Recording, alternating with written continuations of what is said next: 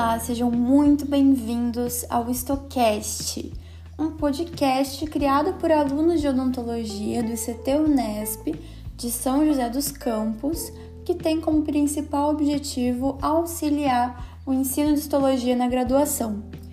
O tema de hoje é mucosa bucal e é muito importante que você já tenha assistido o episódio anterior, né, de pele e anexos, porque alguns conceitos que foram abordados no episódio passado vão ser apenas citados aqui.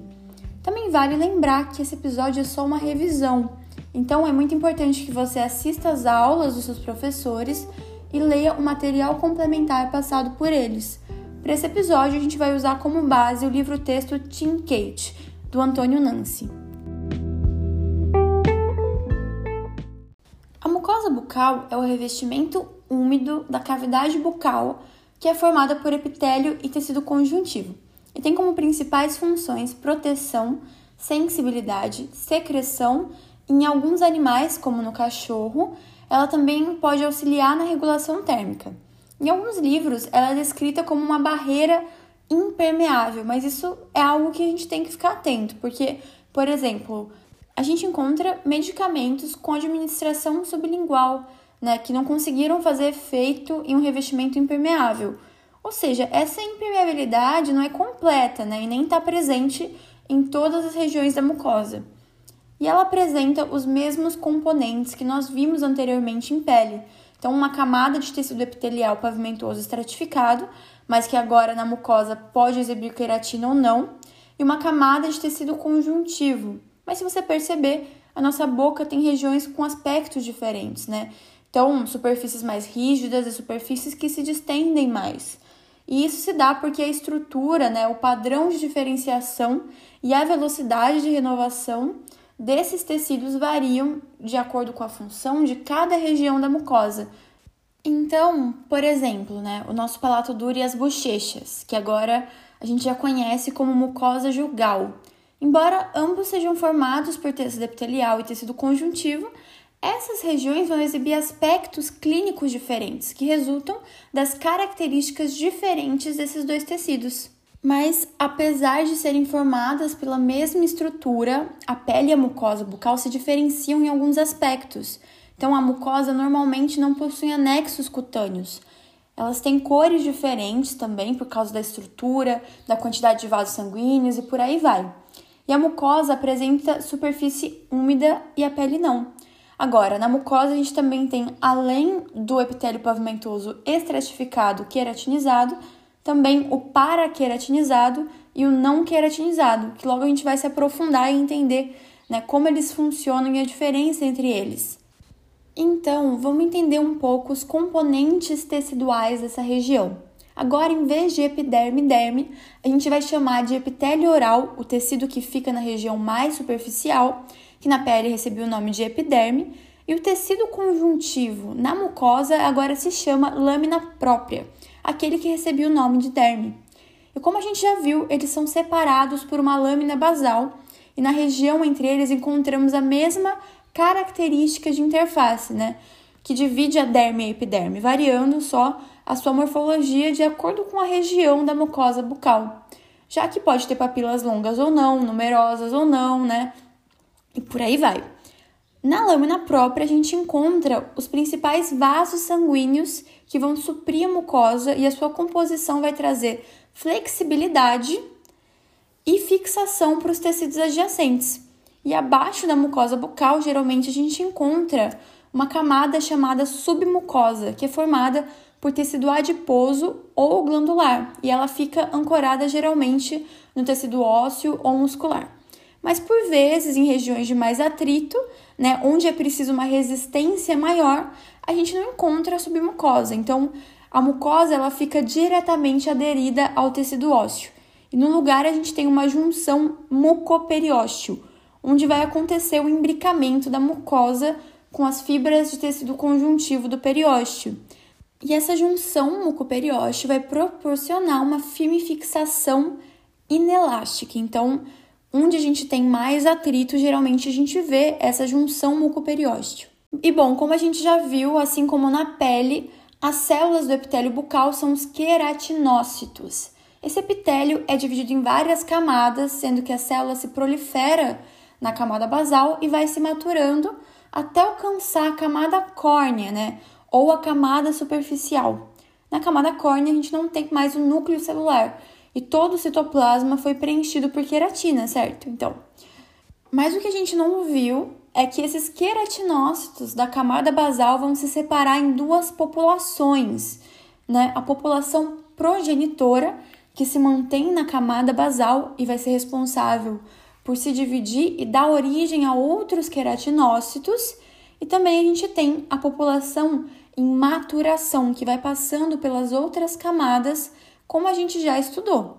E a população progenitora vai se dividir em dois grupos celulares: as células precursoras, que vão dar origem a outras células progenitoras, e também as células amplificadoras, que vão dar origem às células da população em maturação. Como em várias regiões da mucosa a gente não encontra a proteção da queratina, ela tem um ciclo celular mais rápido do que o da pele, né, o que faz com que ela se renove mais rápido.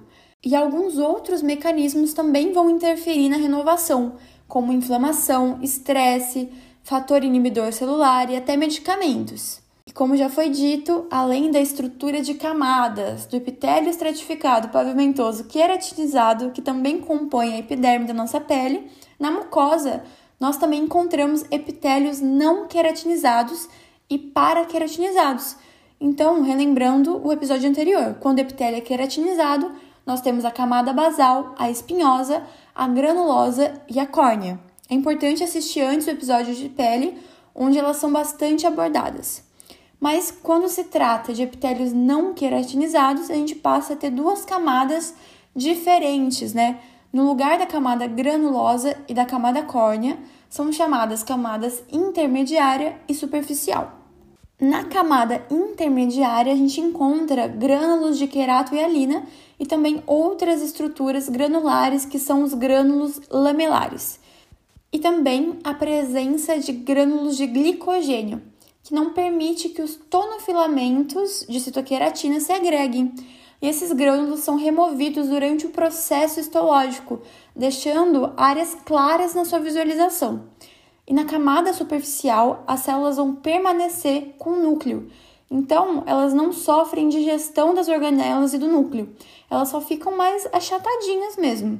Além disso, na camada basal do epitélio, os tonofilamentos estão agrupados em tonofibrilas. Na camada espinhosa, esses tonofilamentos de citoqueratina vão se agrupar em feixes no epitélio queratinizado enquanto no epitélio não queratinizado eles vão se manter separados. E na camada granulosa do epitélio queratinizado, os tonofilamentos se unem aos grânulos de querato e alina para formar a queratina na camada córnea. E nós também temos o epitélio paraqueratinizado, que tem a última camada de queratina, mas nessa camada ainda persistem restos de núcleo que vai ficar retraído, mas ele ainda está lá. E bom, além dos queratinócitos, nós também temos na mucosa outras células da porção epitelial, que inclusive já foram abordadas no episódio anterior, então vocês já conhecem. As células de Merkel, que vão atuar como células sensoriais com vesículas eletrodensas, que também têm grânulos e que estão associadas a fibras nervosas. Além disso, a gente tem na mucosa células inflamatórias, chamadas linfócitos que vão aumentar ou diminuir o seu número de acordo com a condição bucal de cada um. Elas são os melanócitos, células dendríticas que ficam na camada basal e vão sintetizar os grânulos de melanina, as células de Langerhans, que apresentam antígenos, localizadas nas camadas suprabasais e possuem grânulos característicos. Bom, vimos tudo sobre o epitélio bucal e logo abaixo dele nós temos a região de interface entre o epitélio e o tecido conjuntivo da mucosa, representada pelas cristas epiteliais, que a gente já abordou anteriormente também. Essas ondulações entre os dois tecidos, elas são mais longas e mais frequentes em regiões de muita abrasão, variando então a sua forma de acordo com a função Nessa interface, nós também encontramos uma lâmina basal, que é produzida pelo epitélio e se associa com outras fibras formadas pelos fibroblastos do tecido conjuntivo e vão formar então a membrana basal. Nessa área encontramos os endesmossomos que fazem adesão entre os dois tecidos. A porção de tecido conjuntivo é chamada de lâmina própria e dividida em duas camadas. A camada papilar de tecido conjuntivo frouxo vascularizado e a camada reticular de tecido conjuntivo denso. E nelas nós encontramos componentes que já estudamos antes em tecido conjuntivo e já revisamos em pele, que são as fibras colágenas, principalmente do tipo 1, mas também tem muitas do tipo 3, além do tipo 7, nas fibrilas de ancoragem da membrana basal. As fibras elásticas, que vão atuar na restauração da conformação tecidual depois de uma distensão. A substância fundamental, que na mucosa oral tem proteoglicanos que são constituídos por associações de moléculas e se diferenciam de acordo com a região de cada camada. E por fim, nós também temos as células. Lembra que células nós estudamos em tecido conjuntivo? Então, os fibroblastos são células bem desenvolvidas que vão estar em maior número espalhados por toda a lâmina própria, realizando funções de síntese e reabsorção. Os macrófagos, que têm como principal função a fagocitose e vão agir em áreas de inflamação. Os mastócitos, células que contêm grânulos basófilos corados metacromicamente e vão atuar na secreção de mediadores inflamatórios. Os plasmócitos, que vão sintetizar imunoglobulinas e têm um núcleo chamado roda de carroça, lembram? Então, com regiões de eucromatina dispostas formando esse formato. E todas essas células nós vimos em tecido conjuntivo e é muito importante que você revise esse conteúdo para você conseguir entender é, melhor a formação da mucosa. E a gente viu que, dependendo da região, essa mucosa bucal vai apresentar aspectos diferentes, né? Justamente pela função de cada área. Então, existe uma classificação em mucosas mastigatória, de revestimento e especializada. A mucosa mastigatória está representada pelo palato duro e a gengiva inserida, regiões que são expostas a forças de compressão e abrasões. Justamente por isso, essa mucosa vai ter papilas longas e bem onduladas e uma lâmina própria espessa, epitélio queratinizado e a junção mucoperiósteo, onde o tecido conjuntivo se ancora diretamente no tecido ósseo. Tudo isso vai promover uma maior fixação e ajuda a conter essas forças de impactos que vão ser causadas pela mastigação. A mucosa de revestimento é composta pela face interna dos lábios, a parte ventral da língua, as bochechas, né, ou mucosa jugal, o assoalho da boca, os processos alveolares até a gengiva e o palato mole.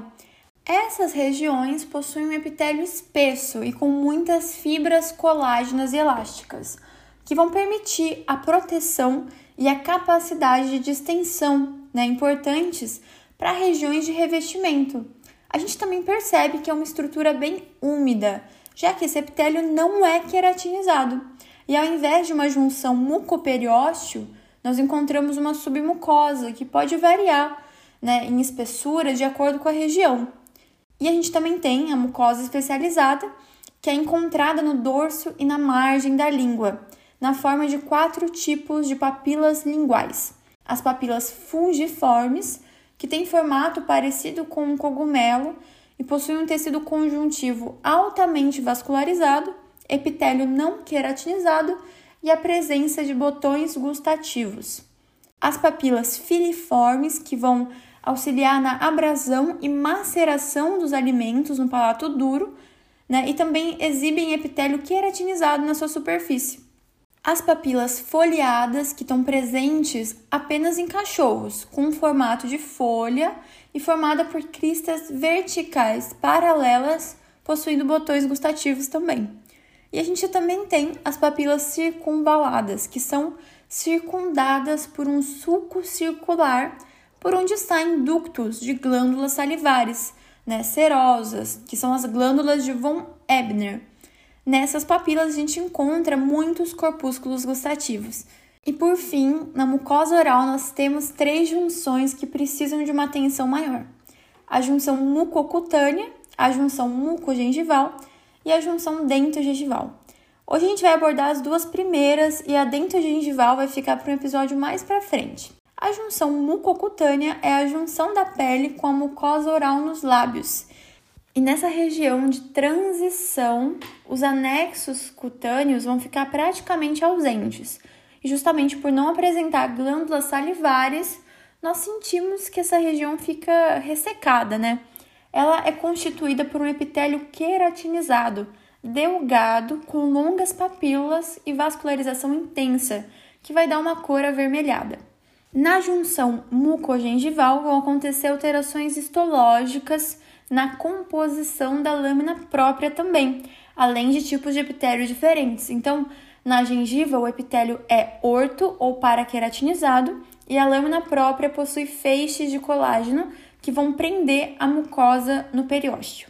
Agora, na junção mucogengival, essa estrutura se altera, né? E a mucosa alveolar, que se liga à gengiva, apresenta um epitélio não queratinizado, mais espesso, sobre uma lâmina própria frouxa, repleta de fibras elásticas que vão se estender em direção a uma submucosa espessa.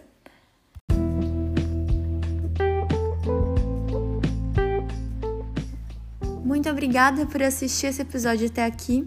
Nosso próximo episódio é de glândulas salivares e para você conseguir revisar melhor, não se esqueça de acompanhar o nosso Instagram isto.cast, onde a gente disponibiliza um material complementar, inclusive revisão de tecido epitelial e tecido conjuntivo, que vai te ajudar a entender melhor essa matéria. Muito obrigada e bons estudos!